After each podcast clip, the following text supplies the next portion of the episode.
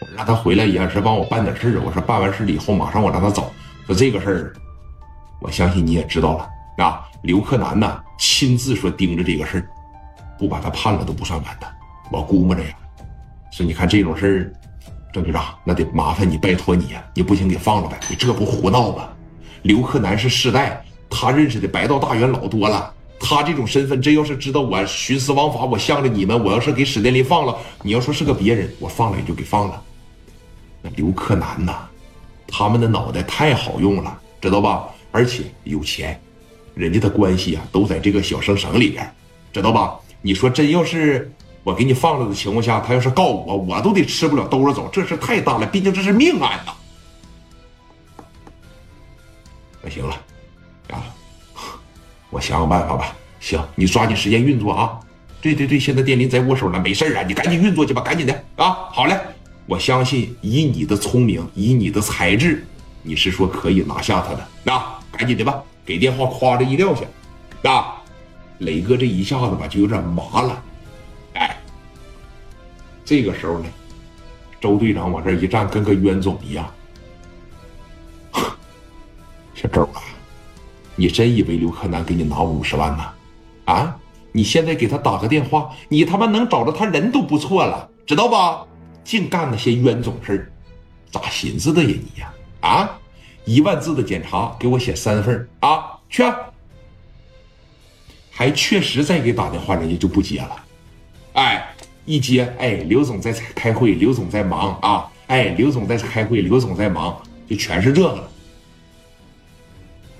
当时说：“你看，磊哥说了，我不行啊，先把电话打给刘克南吧。来，先打给刘克南吧。把电话当时这一拨过去，啊，刘克南一开始也是不接，但是磊哥这边就一劲儿打。后来你说助理接了以后就说了，我们刘总在开会，有什么事给我说就行。聂磊说了，这么的，告诉刘总，我是史殿林的大哥，我叫聂磊，能不能安排一下子我跟？”哎，这个刘总见一面，是你看我们刘总是你想见就能见的吗？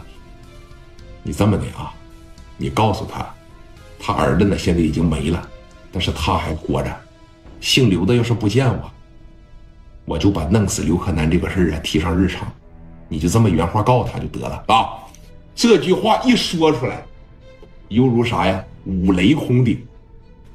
电话这边一撂下，说的这句话他害怕呀，对不对？赶紧进到说刘克南的办公室，进来，刘总，跟你说个事儿吧，挺重要的。啥事儿啊？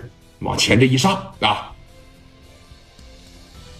说好多人呐想运作史殿林这个事儿，我都给推掉了。刚才聂磊亲自把电话打来了。聂磊是谁呀？聂磊是史殿林的老大，哎，是这个聂磊的哥哥。呃，是是这个史殿林的哥哥，推了啊，推了，别推了，怎么的呢？刚才在电话里边啊，给我恐吓了两下子，就说可以选择不见他，也可以选择避而不见。说你看，小季已经死了，说你要也不想活的情况下，可以选择不见他，七天之内他就想办法弄死你。我问问你，这句话这一听着你麻不麻呀？你害不害怕呀？啊！